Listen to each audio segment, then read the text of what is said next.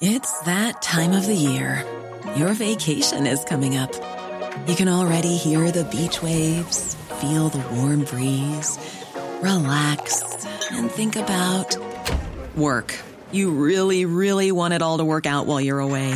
Monday.com gives you and the team that peace of mind. When all work is on one platform and everyone's in sync, things just flow wherever you are. Tap the banner to go to Monday.com.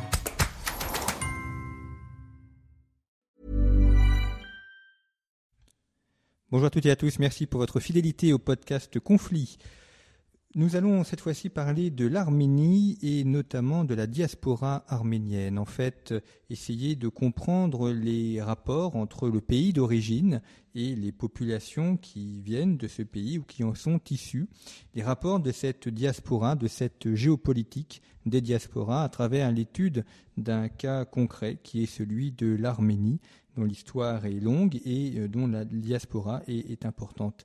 Pour en parler, pour parler de cette diaspora arménienne, de cette géopolitique des diasporas, je reçois Tigran Yegavian. Bonjour. Bonjour. Merci d'avoir accepté notre invitation. Vous êtes journaliste, vous écrivez régulièrement dans Conflit et vous êtes également l'auteur d'un ouvrage Arménie à l'ombre de la montagne sacrée, paru aux éditions Nevikata. Euh, donc cette, histoire de l'Arménie, effectivement, Tigran Yegavian, on voit qu'à travers les siècles, euh, c'est un pays dont les frontières euh, se rétractent ou se dilatent. un pays qui a aussi disparu, enfin qui a été occupé par les empires environnants. quel est dans, les, grandes lignes, quels sont les moments charnières de cette histoire arménienne? Déjà, il faut dire qu'il y a comme un paradoxe arménien du fait que euh, le peuple arménien est fier euh, euh, de ses 3000 ans d'histoire, premier État chrétien, n'est-ce pas, avoir adopté la, foi chrétienne en 301, mais un pays qui n'a quasiment peu ou pas d'expérience étatique. Et je pense que ce fait-là caractérise la géopolitique arménienne actuelle. le peuple arménien, donc, son son bassin, son foyer de concentration est à l'est de l'Anatolie, au sud du Caucase, situer donc euh, aujourd'hui euh, euh, au cœur, au cœur au fait de la route des invasions, n'est-ce pas, et, a été toujours à, cheval entre des, empires rivaux. Il a été fortement marqué par ces conflits, ne serait-ce que l'empire romain, l'empire parthe, plus tard l'empire byzantin et l'empire perse, plus récemment l'empire ottoman et l'empire russe. Et donc ces, rivalités ont fortement marqué euh, le, plateau arménien. Euh, L'Arménie a été euh, indépendante, a perdu son indépendance au IVe siècle du fait de, cette, de ces divisions entre les empires et a recouvert une expérience étatique assez brièvement au Moyen Âge pendant à peu près deux siècles et demi avec l'expérience du royaume arménien de Cilicie qui était euh, situé en dehors du plateau arménien traditionnel, c'est-à-dire sur la côte méditerranéenne euh, dans le sud de l'actuelle Cappadoce, en, Turquie actuelle. Euh, l'indépendance est retrouvée en 1918, mais très brièvement à la faveur de la révolution bolchevique. L'Arménie va être soviétisée deux ans et demi plus tard. Et de, 60, de 1921 à 1991, l'Arménie est une république soviétique qui retrouve son indépendance en 91. Et donc aujourd'hui, nous sommes à peu près à 20, 28 ans, 27 ans d'expérience euh, étatique. L'Arménie, c'est combien d'habitants aujourd'hui? Alors, les chiffres euh, ne concordent pas tous. Officiellement, nous en sommes à 3 millions. Euh, officieusement, beaucoup moins du fait de l'immigration massive, qui est une vraie hémorragie démographique depuis l'indépendance de l'Arménie. Et donc la, diaspora arménienne, euh, c'est quasiment aussi nombreuse ou un peu moins nombreuse que la euh, population du pays? Je dirais qu'elle est même trois fois plus nombreuse. Trois fois plus nombreuse. Si ce n'est autant. Euh, il existe plusieurs, plusieurs dispersions, plusieurs exodes. Hein. Le premier, le plus, le plus connu, n'est-ce pas, remonte au génocide de 1915. Mais les principaux foyers de peuplement du peuple arménien aujourd'hui se trouvent en Russie. On compte à peu près un million et demi, voire un petit peu plus d'Arméniens répartis sur l'ensemble du territoire de la fédération. Euh, un million, un gros million d'Arméniens aux États-Unis.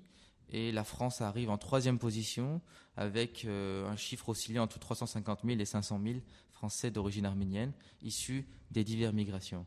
Donc vous dites quand on parle des migrations, il y a la migration donc la génocide 1915, euh, depuis 1991 suite aux, problèmes économiques. Est-ce qu'il y a, d'autres moments aussi où la population est, est partie?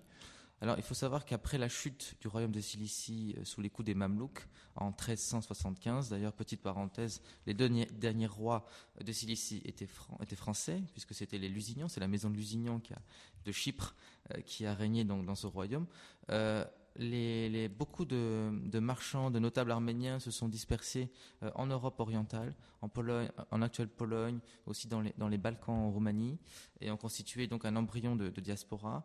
Euh, il faut savoir aussi que euh, Amsterdam, des villes comme Amsterdam, Marseille, Venise ont été des, des, pôles importants de la culture arménienne, puisque le premier livre imprimé l'a été arménien, l'a été à Venise en 1512. D'autre part, une autre immigration, donc, euh, c'est plus, plus, replié vers, l'Est, en, venant du Caucase, euh, en Iran, et de l'Iran vers les Indes, vers l'Inde. D'ailleurs, il faut savoir que le premier journal imprimé arménien l'a été au XVIIIe siècle à Madras. Donc on parle de, diaspora historique, n'est-ce pas, de diaspora marchande, euh, où des, intellectuels, des, des, penseurs, des religieux, des ordres religieux ont réussi à, produire une littérature euh, qui, a vraiment marqué, si vous voulez, l'historiographie arménienne. Et le fait notable est que tous ces, pôles se situent bien loin euh, du, foyer national historique.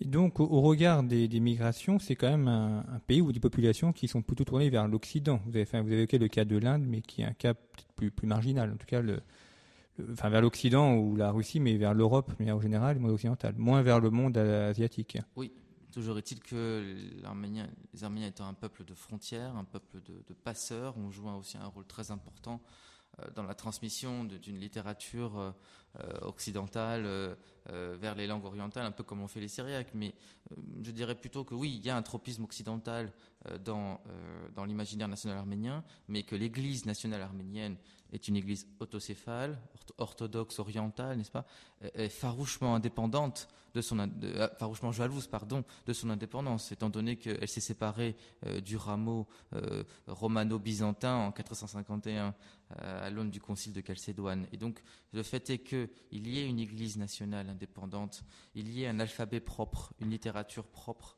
euh, cela a joué un rôle conséquent dans la sauvegarde de l'identité nationale, et ce, dans un contexte d'absence de souveraineté étatique. Alors, c'est peut-être un lieu commun, mais euh, on considère généralement que les peuples de diaspora sont plutôt tournés vers le domaine commercial. On peut supposer aussi de par les, réseaux qui sont tissés. Euh, est-ce que là, c'est un. Vous l'avez dit, les, Arméniens sont présentement dans les ports, Marseille, Venise. Est-ce que c'est un fait qui effectivement peut jouer? Et de se tourner comme ça vers le commerce et de profiter de ce réseau pour euh, faire du commerce entre les pays où on est implanté et le pays d'origine bah, Disons qu'il y avait des, communautés, euh, des, familles, n'est-ce pas, euh, marchandes qui ont prospéré dans, certains, dans certaines métropoles européennes et cela a joué un rôle important aussi dans la prise de conscience transnationale, dans la prise de conscience d'appartenance, n'est-ce pas, à une communauté transnationale. Mais ce qui fait le marqueur identitaire, ce n'est pas vraiment le, corps de métier, mais c'est surtout l'appartenance à l'Église, à l'Église nationale, parce que partout où des communautés se sont installées, la première chose qu'ils ont faite, c'est de bâtir une Église et de garder ce lien euh, spirituel, euh, charnel même, avec une, mère patrie qui se mue progressivement en entité spirituelle. Je pense que l'on parle vraiment là de, quelque chose d'essentiel. effectivement, vous avez vous évoqué l'Église, vous avez également évoqué les, journaux. Euh, le, défi d'une diaspora, c'est aussi de, maintenir la culture et de la maintenir vivifiée, enfin qu'elle se, se, voilà, qu'elle se transmette, et puis qu'elle ne se fossilise pas. Il faut aussi qu'il y ait une culture euh, vivante. Euh, de cette manière, de cette façon-là, est-ce qu'il y a une manière particulière pour la diaspora arménienne d'aborder ce, rapport à sa culture? Je vais répondre dans le cas de la diaspora dont je suis moi-même issu, c'est-à-dire la, diaspora euh, issue de la dispersion traumatique consécutive au génocide de 1915. Étant donné qu'on parle là d'une dispersion traumatique, d'un exil politique, il va de soi que la première chose, qui, la première, le premier réflexe, c'est la survie, n'est-ce pas? Et donc les Arméniens se sont regroupés autour de leur église, mais ont réussi, euh, tant bien que faire se peut, à créer des structures, des structures transnationales, euh, culturelles, éducatives, pédagogiques, pour transmettre à la fois la langue euh, et bien entendu la, conscience nationale. Ça passe par quoi?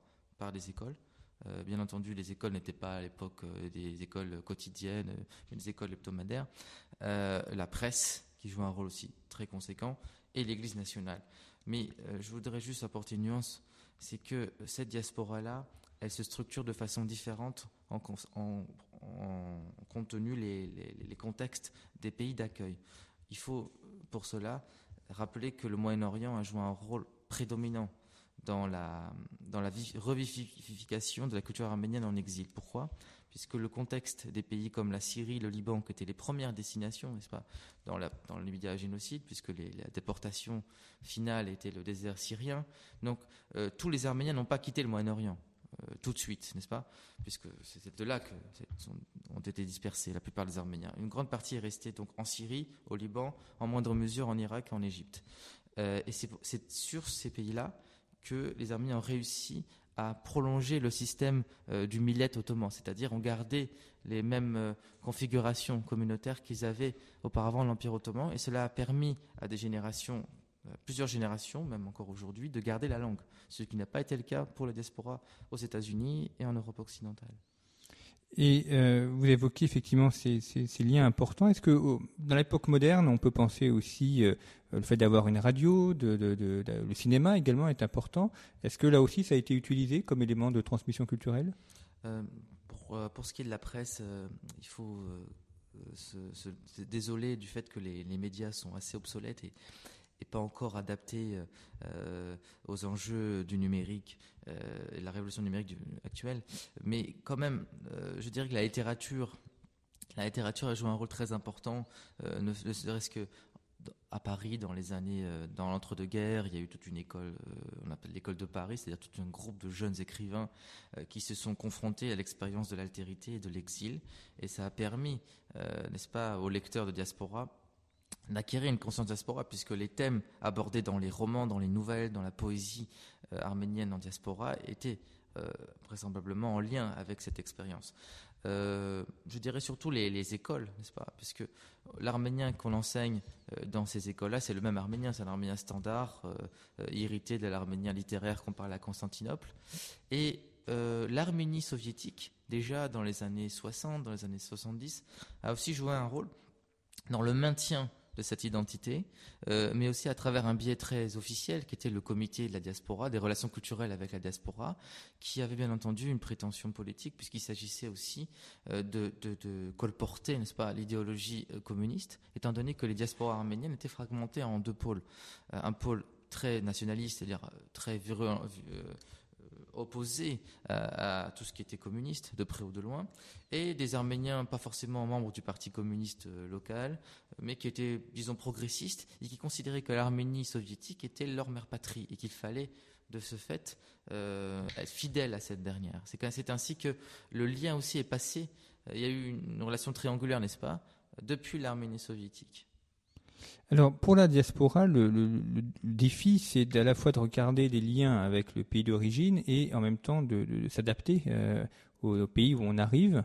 Enfin, pour toute diaspora évidemment, mais euh, cette manière-là, enfin, on parle beaucoup aujourd'hui de thèmes d'intégration ou, d'assimilation, mais euh, est-ce que c'est une, il y a le danger de, à la fois de, garder sa culture et, de ne pas être un, groupe euh, à part de la communauté euh, euh, ou du pays dans lequel on arrive. là, est-ce que ça, représente évidemment un défi? Comment est-ce que la communauté arménienne a pu arriver à être à la fois nationaliste pour son pays et, nationaliste pour le pays d'accueil? Je pense que pour ce qui est le cas de la France, la communauté arménienne d'Espora représente une réussite totale, à la fois d'intégration républicaine, de loyauté, de fidélité, d'amour au pays d'accueil, à la France. Qui, je, vous rappelle que les relations euh, sont multiséculaires. Hein. on ne parle pas de, relations franco-arméniennes, ne remontent pas euh, à la seule présence de la communauté arménienne de France, puisqu'il y a eu des rois français en, Cilicie. Euh, le danger, l'assimilation était perçue pour beaucoup d'élites comme un génocide blanc, puisqu'elle elle signifiait qu'elle parachevait, n'est-ce pas, la, l'extermination des Arméniens de l'Empire ottoman. Donc, elle était une vraie angoisse euh, pour, pour beaucoup de, penseurs, d'intellectuels arméniens. Mais elle est aussi en fait inexorable. Euh, au bout de trois à quatre générations, euh, le fait est que la, configuration républicaine, le caractère indivisible de la République française ne se prête pas au maintien d'une sorte de communautarisme. Je pense que les Arméniens ont su s'adapter à cela tout en conservant jalousement leur, identité. Mais là où il y a, à mon sens, une vraie difficulté, c'est que à mesure que le lien s'est érodé, l'assimilation ayant fait son travail, les mariages mixtes, mais pas seulement, le principal marqueur identitaire de la communauté arménienne de France, c'était le génocide puisque c'est autour des commémorations du génocide tous les 24 avril que les Arméniens de France se rassemblent et manifestent et commémorent. Et c'est là où, en quelque sorte, le bas blesse, puisque euh, ce marqueur identitaire est trop prédominant. Et c'est là où, euh, en quelque sorte, la communauté arménienne de France euh, est, à mon sens, trop ancrée dans la mémoire. il y a eu quand même des chocs, il y a eu des, prises de conscience identitaires, à savoir à partir des années 75-76, lorsque les premiers attentats anti-turcs ont été perpétrés par des groupes armés arméniens en diaspora, euh, ne serait-ce que par la Sala, l'armée secrète arménienne pour la libération de l'Arménie, qui était une organisation euh, euh, que les Turcs qualifient de terroriste, mais qui a viré vers le terrorisme aveugle et qui s'en prenait à plusieurs cibles. D'autres groupes aussi ont, donc suscité une sorte de choc auprès de la jeune génération arménienne de France et aussi de diaspora et de reprise de conscience identitaire. La deuxième, le deuxième choc la deuxième prise de conscience est intervenue en 88 lors du séisme, le tremblement de terre qui a frappé tout le nord-est de l'Arménie et qui a fait plusieurs dizaines de milliers de victimes, qui était un tremblement de terre absolument effroyable. Euh, et c'est à partir de ce moment que l'Arménie soviétique s'est vraiment ouverte à l'aide extérieure et que beaucoup, beaucoup d'Arméniens diaspora ont pu venir pour la première fois dans ce pays qui était en fait un pays mythifié, hein, beaucoup d'Arméniens entretenaient une sorte d'image d'épinal, et, se confrontaient au choc du réel. Et le troisième, bien sûr, la troisième étape survient trois ans plus tard avec l'indépendance de 91.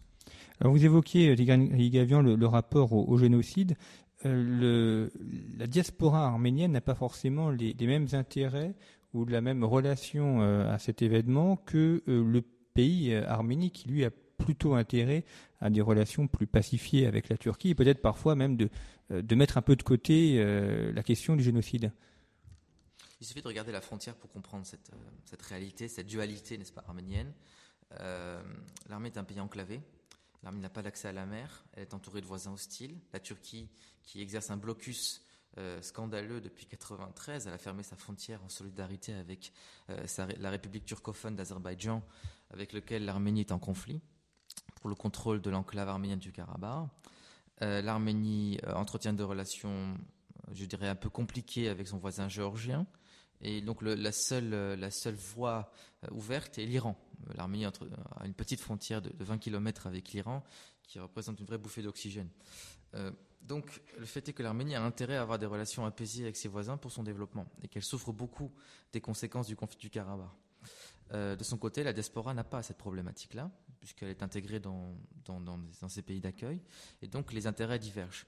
Euh, un des exemples probants a été euh, lorsque euh, l'Arménie est devenue indépendante en 91, le Premier ministre des Affaires étrangères, qui était un Arménien des États-Unis, avait mis la question du génocide, de la reconnaissance du génocide par la Turquie, en tête de l'agenda de la politique étrangère de l'Arménie.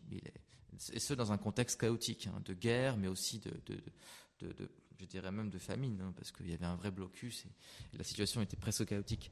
Et donc euh, il a été démissionné très rapidement.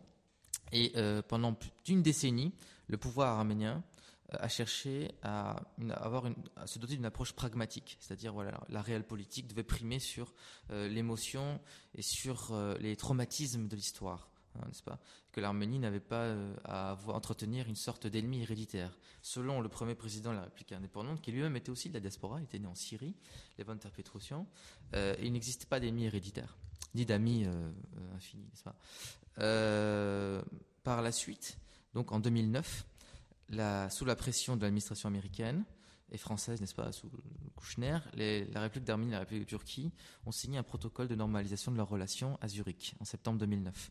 La signature de ce protocole a été vécue comme un traumatisme par la diaspora, car euh, elle sous-entendait que euh, la normalisation allait s'accompagner d'une rouverture des archives, mais surtout de la création d'une commission d'historiens mixtes qui allait, je cite, étudier la réalité des faits de 1915. Autrement dit, euh, on faisait marche arrière sur le combat euh, de la diaspora pour la reconnaissance du génocide, et en, remettant en question la véracité des faits, et cela a été vécu comme quelque chose d'insupportable, mais surtout comme une ligne rouge, n'est-ce pas, pour la diaspora. Et c'est là, en fait, on, se heurte, n'est-ce pas, euh, au réel, mais aussi à cette convergence, à cette, confrontation entre des intérêts divergents, entre un État qui se dote d'une réelle politique, qui veut normaliser ses frontières, et une diaspora encore traumatisée par le génocide de 1915, et qui entend aussi avoir son rôle à jouer dans la construction de la politique étrangère de l'Arménie, auquel elle est exclue. Et euh, vous évoquez pour le, génocide arménien la, date du 24 avril. Euh, c'est la date où les, massacres ont, débuté, enfin pour préciser pour nos, éditeurs. le 24 avril 1915 euh, a lieu à Constantinople une rafle où on va arrêter donc toute l'élite, toute l'intelligentsia arménienne, politique, ecclésiastique, et donc la plupart des intellectuels vont, vont être déportés et vont exterminés. Euh, il faut savoir que donc cela répondait donc au, plan euh, dressé par, par l'État turc, jeune turc, n'est-ce pas, par le pouvoir euh, jeune turc qui était au pouvoir à Istanbul depuis 1913 et 1908, de, de tuer d'abord la tête, n'est-ce pas, pour pouvoir après procéder à son, à son processus de l'extermination qui, qui s'est étendu pendant toute la durée du conflit jusqu'en 1918. On dit que c'est 1915-1916, mais non, la, la, le, génocide a, à continuer pendant toutes ces années-là. Et euh, est-ce qu'on sait aussi pour une diaspora ou pour un peuple de manière générale l'importance d'avoir des lieux euh, qui sont des lieux historiques, des lieux où la, mémoire euh, se, diffuse et se, vivifie Pour l'Arménie, est-ce qu'il y a des, lieux comme ça importants, des lieux de bataille, des, monuments majeurs?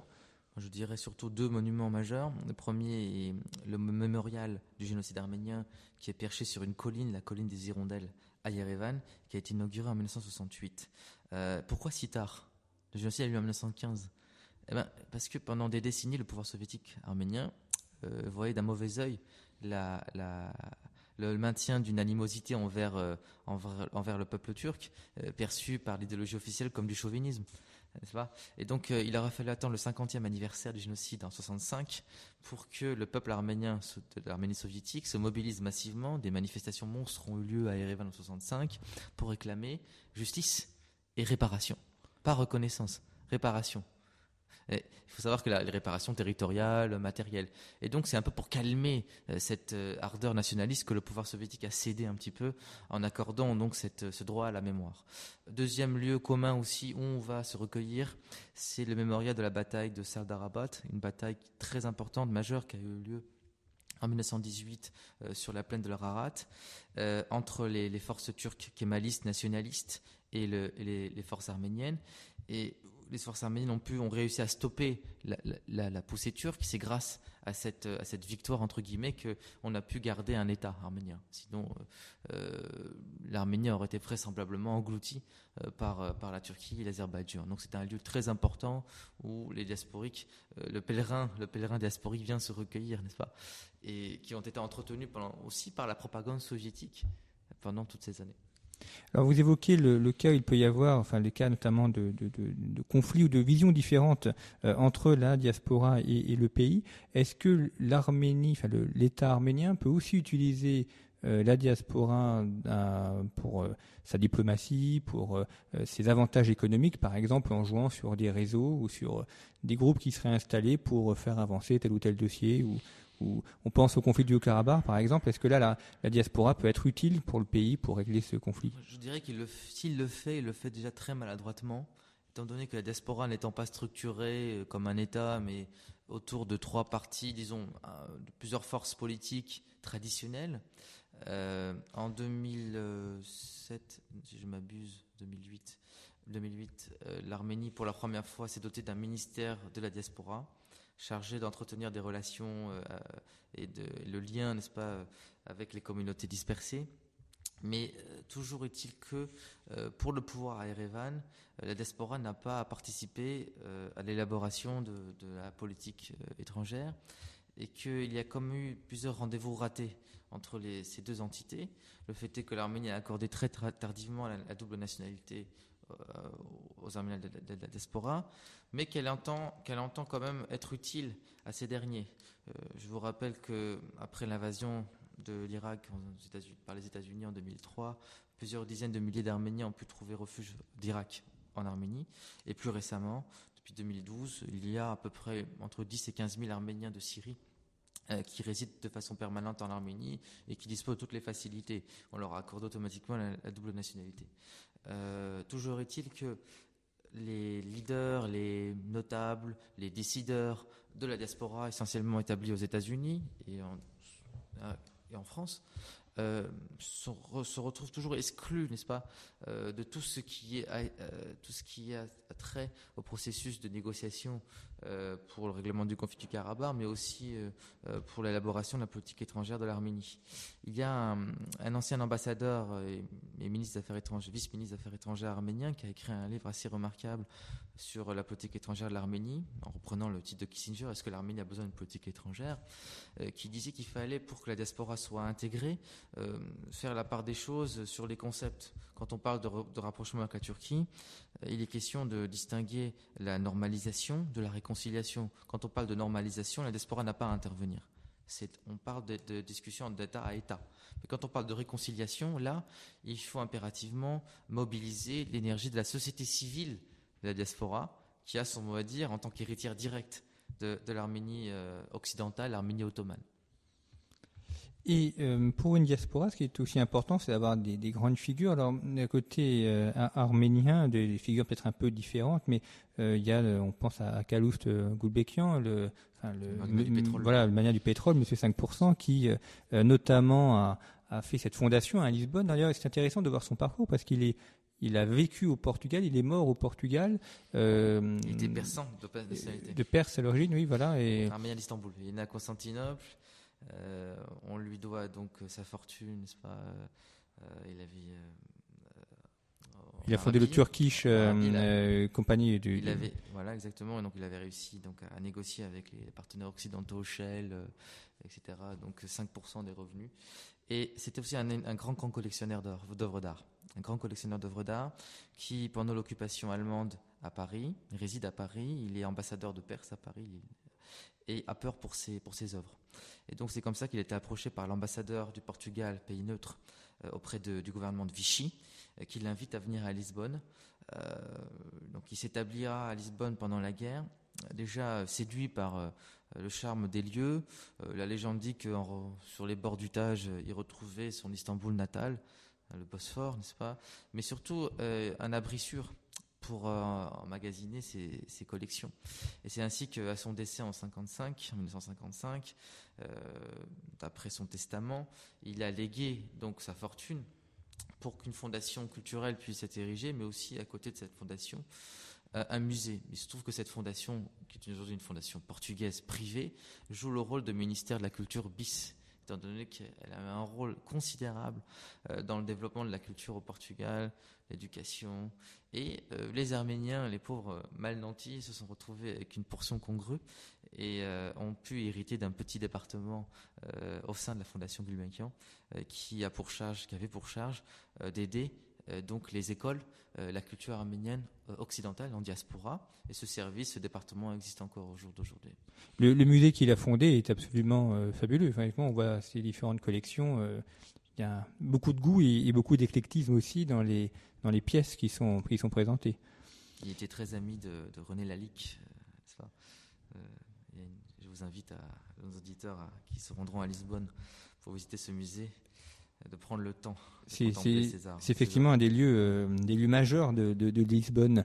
Euh, figure de la diaspora arménienne aussi, on pense à, la, à Petrosian, euh, au caviar et, à, ce commerce-là. Est-ce que là aussi, ça, contribue à, créer une identité ou, ou assimiler la population arménienne à, ces, ces, chaînes de magasins et à ce secteur du luxe? Je dirais que la famille Petrosian, qui, n'est pas une famille issue de l'Arménie ottomane. Donc, appartient à cette petite minorité d'élite, de, notables, de richissimes euh, commerçants arméniens originaires du Caucase, originaires plus précisément du Karabakh, donc qui, n'a pas été affecté par, le génocide. Et une marque de fierté, bien sûr, nationale pour, les, Arméniens de France et du monde de voir cette, effigie, mais surtout, les, les jouent un rôle assez aussi discret, mais important de, solidarité avec la, petite république euh, autoproclamé donc du, Karabakh, euh, qui se bat pour sa reconnaissance également et qui est en guerre permanente avec l'Azerbaïdjan. Donc il y a une solidarité qui dépasse, n'est-ce pas, le, cadre de la famille Petrosian, mais euh, qui existe. Et ça me permet aussi de, faire une transition sur la, la, composition actuelle donc des, des, Arméniens du monde, n'est-ce pas, qui aujourd'hui se, se divisent en trois entités majeures, à savoir la République d'Arménie, la diaspora, mais aussi la République du Karabakh, qui est la petite sœur de l'Arménie, et qui aujourd'hui existe bel et bien, et qui a même changé son nom aujourd'hui, qui s'appelle la République de l'Artsakh, qui a repris son nom originaire, euh, et qui fait que euh, de nouvelles formes de solidarité et de synergie ont lieu entre ces trois pôles principaux du monde arménien. Ne serait-ce que le Fonds arménien euh, mondial, dont sa branche française est, très active, joue un rôle très important dans le développement des infrastructures du Karabakh. Donc euh, nous sommes dans une, dans une dimension, dans une dynamique qui évolue, une dynamique fluide, n'est-ce pas, des, des rapports interarméniens. Ce, conflit du Haut-Karabakh, euh, quelle est sa, sa cause principale? C'est contrôler des ressources, des, d'une vallée, des frontières? Autodétermination. Le Karabakh est une province historiquement arménienne qui a été séparée arbitrairement de la mère patrie par Staline en 1921, à l'époque où euh, Staline euh, était euh, commissaire donc aux nationalités et était question de faire des frontières intenables, les fameuses frontières staliniennes, n'est-ce pas Quand vous voyez là aussi les, les, frontières de l'Asie centrale, vous comprendrez. Mm. Donc des enclaves, de multiples enclaves ont été ainsi créées. Il était aussi question de, de, de, de gagner l'amitié des peuples turcophones en faisant ce cadeau à l'Azerbaïdjan qui regorgeait de pétrole et aussi en gagnant l'amitié et la confiance de la Turquie kémaliste car à l'époque rien n'était acquis. Et donc pendant toutes ces années-là, de 21 jusqu'à 1988, le peuple arménien du Karabakh n'a eu de cesse que de réclamer son retour à la mère patrie. Et les conditions se sont créées, les conditions se sont portées donc vers 87-88 pour réclamer officiellement leur attachement à l'Arménie soviétique, donc dans le cadre de l'URSS. Et euh, la réponse de l'Azerbaïdjan et de l'armée rouge a été très dure. Euh, il y a eu des pogroms, des massacres d'Arméniens aussi dans les grandes villes d'Azerbaïdjan. Il y avait des populations arméniennes, des échanges de populations, et donc le conflit a gagné en intensité avec l'indépendance, avec l'éclatement de l'URSS en 91. Euh, sauf que le Ralaba euh, a proclamé son indépendance aussi vis-à-vis de, Bakou, n'est-ce pas? Et donc il n'est pas question aujourd'hui de rattacher cette république à l'Arménie, mais il n'empêche que sans l'Arménie, cette république ne pourrait pas être aujourd'hui euh, en état de, fonction. En, vous écoutant entre ce, rapport entre Arménie et le, Haut-Karabakh, on a l'impression que le, peuple arménien est assez euh, euh, peut-être multiple ou fragmenté, exactement. notamment la question de la langue. Est-ce que l'arménien qu'on parle à New York ou à Paris est, très différent de l'arménien ou, ou est-ce qu'il y a des variantes avec l'arménien parlé à Erevan? Il existe deux grandes variantes de l'arménien littéraire. Je ne vais pas parler des dialectes. Beaucoup de dialectes ont disparu avec le génocide, d'autres dialectes survivent euh, dans le Caucase. Euh, l'arménien parlé donc par l'élite de Constantinople et celui de la plaine de l'Ararat et de, Tbilissi, Tiflis, qui était l'ancienne capitale culturelle de l'Arménie orientale. Donc nous avons deux variantes modernes, l'Arménie occidentale moderne, l'Arménie orientale moderne. Je suis issu d'une famille arménienne ottomane, donc je parle arménien occidental qui est une langue en voie de disparition, qui est une langue en danger, d'après donc l'UNESCO, euh, faute de locuteurs, faute de structure étatique, et aussi du fait de l'hémorragie démographique des communautés arméniennes du Moyen-Orient, qui était jusqu'au jour d'aujourd'hui le vivier de la culture arménienne diasporique occidentale. Donc l'arménien oriental aujourd'hui est prédominant, mais c'est deux langues, euh, il y a une interconnexion, une intercompréhension, n'est-ce pas? Euh, Et les divergences sont plutôt de l'ordre de la phonétique et de la, de la grammaire. Et l'alphabet la, euh, de la langue est un alphabet euh, d'origine euh, orientale aussi? L'alphabet arménien a été créé par un moine, un stratège et un saint, le moine Mesrop Mashtot, donc au IVe siècle. À l'époque, il était question de, de se doter d'un alphabet propre pour pouvoir traduire les textes sacrés, en l'occurrence la Bible aussi, les, les, les, les évangiles. Euh, car euh, la langue, euh, le peuple arménien donc avait été christianisé en 301, n'avait pas accès à cette langue écrite puisque les manuscrits étaient en syriaque ou en grec. Et donc c'était le principal objectif. Mais cet objectif a dépassé, n'est-ce pas, le seul caractère chrétien puisque l'alphabet est devenu le ciment identitaire national qui a permis aussi d'exalter, n'est-ce pas, la singularité de, la culture arménienne. Cet alphabet, donc pour 38 lettres, il existe encore bien sûr au jour d'aujourd'hui. Il y a eu des tentatives de cyrillisation forcées par le pouvoir soviétique qui ont échoué. mais par contre, il y a eu une réforme de l'orthographe euh, donc aussi dans les années 20 par le pouvoir soviétique, euh, qui a provoqué une vive émotion et qui continue encore aujourd'hui euh, d'opposer donc une frange de la diaspora puritaine, loyale donc aux origines, et l'Arménie soviétique actuelle qui est devenue une Arménie indépendante, qui a un État et qui donc pratique cette langue officielle. Et euh, effectivement, on sait que c'est l'importance de la langue est fondamentale. Vous évoquiez la transmission euh, par les familles, par l'école, mais euh, est-ce qu'il y a également des centres culturels où les, enfants de la diaspora peuvent apprendre et pratiquer cette langue On va parler de la France, n'est-ce pas, pour commencer. il y a eu une sorte de renouveau de la vie communautaire arménienne de France à partir des années 70. Euh, avec euh, l'éclosion des fameuses maisons de la culture arménienne. Donc chaque ville euh, qui compte, chaque commune compte une forte communauté, comme c'est le cas en région parisienne à Alfortville, à, à les moulineaux à Arnouville, dans le bassin lyonnais, n'est-ce pas, Dessines, Lyon, Marseille, Valence qui sont des, fortes communautés arméniennes. On a eu donc l'apparition de ces fameuses maisons de la culture arménienne qui avaient pour but, n'est-ce pas, de transmettre la langue, mais aussi la culture, le folklore, les danses, euh, les pratiques culinaires ancestrales. Euh, au jour d'aujourd'hui, donc ces, ces maisons-là existent encore, mais elles ne suffisent pas à répondre à la demande d'adaptation et de modernisation des outils de la transmission. Il y a aujourd'hui donc à Paris, à l'INALCO, Institut national des langues civilisation, civilisation orientale, une chaire euh, d'arménien euh, qui fonctionne très bien du fait euh, de son équipe dynamique, mais aussi de la qualité des cours de langue et de civilisation qui sont proposés. Alors ce que l'on constate, c'est que malheureusement, je dis malheureusement, beaucoup de, ces étudiants qui viennent apprendre l'arménien occidental sont des personnes qui ont déjà un certain âge, à la retraite, et qui entretiennent une sorte de lien affectif vis-à-vis de la langue de leur origine. Et donc les jeunes, il y a une sorte de délaissement des jeunes. Donc c'est là qu'on pose la question aussi de, moderniser, n'est-ce pas aussi, les, médias. Il y a une radio, il y a trois radios arméniennes communautaires en France, à Alfortville, à Lyon et à Valence. il y a à peu près deux magazines à grand tirage arménien en langue française et un journal tri-hebdomadaire en langue arménienne. Mais ce qu'on observe aussi, c'est l'érosion du lectorat, étant donné que les nouvelles générations sont plus portées vers le numérique et vers les réseaux sociaux. De là donc la question de revoir, n'est-ce pas, tout le logiciel de la transmission. C'est effectivement essentiel cette question de la, de la transmission et euh, on l'évoquait, le danger est peut-être de créer une, une, culture coupée euh, de l'Arménie d'origine. Enfin, vous évoquez notamment le, le choc euh, culturel qu'ont eu certaines personnes en, allant en Arménie en 1988 après le, le séisme. Il y a toujours là un, rapport qui a lieu à, l'imaginaire et, et à, au, entre le, pays réel et le pays mythifié. Euh, est-ce que ça ne peut pas ça être gênant pour les Arméniens vivant euh, en Arménie? La faute revient, euh, je dirais, aux, agents, aux, pèlerins diasporiques qui ont entretenu toute cette, ce mythe, n'est-ce pas, d'une Arménie céleste, d'une Arménie mythifiée. et donc, bien entendu, le choc a été très violent, mais une génération a passé depuis une génération a passé et pendant ce temps, les, liens se sont euh, raffermis et de nouvelles formes de synergie euh, se sont établies. Pour le grand, euh, pour le, meilleur, n'est-ce pas, pour, le bien de la culture arménienne mondiale.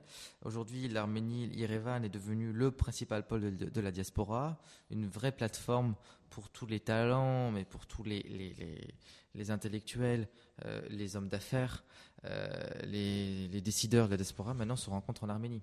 Et ça, c'est un fait qu'il faut souligner, car ce n'est pas le cas, ce n'était pas tout à fait le cas à l'époque soviétique. À l'époque, Beyrouth euh, occupait un peu le rôle de, de plateforme euh, de la diaspora.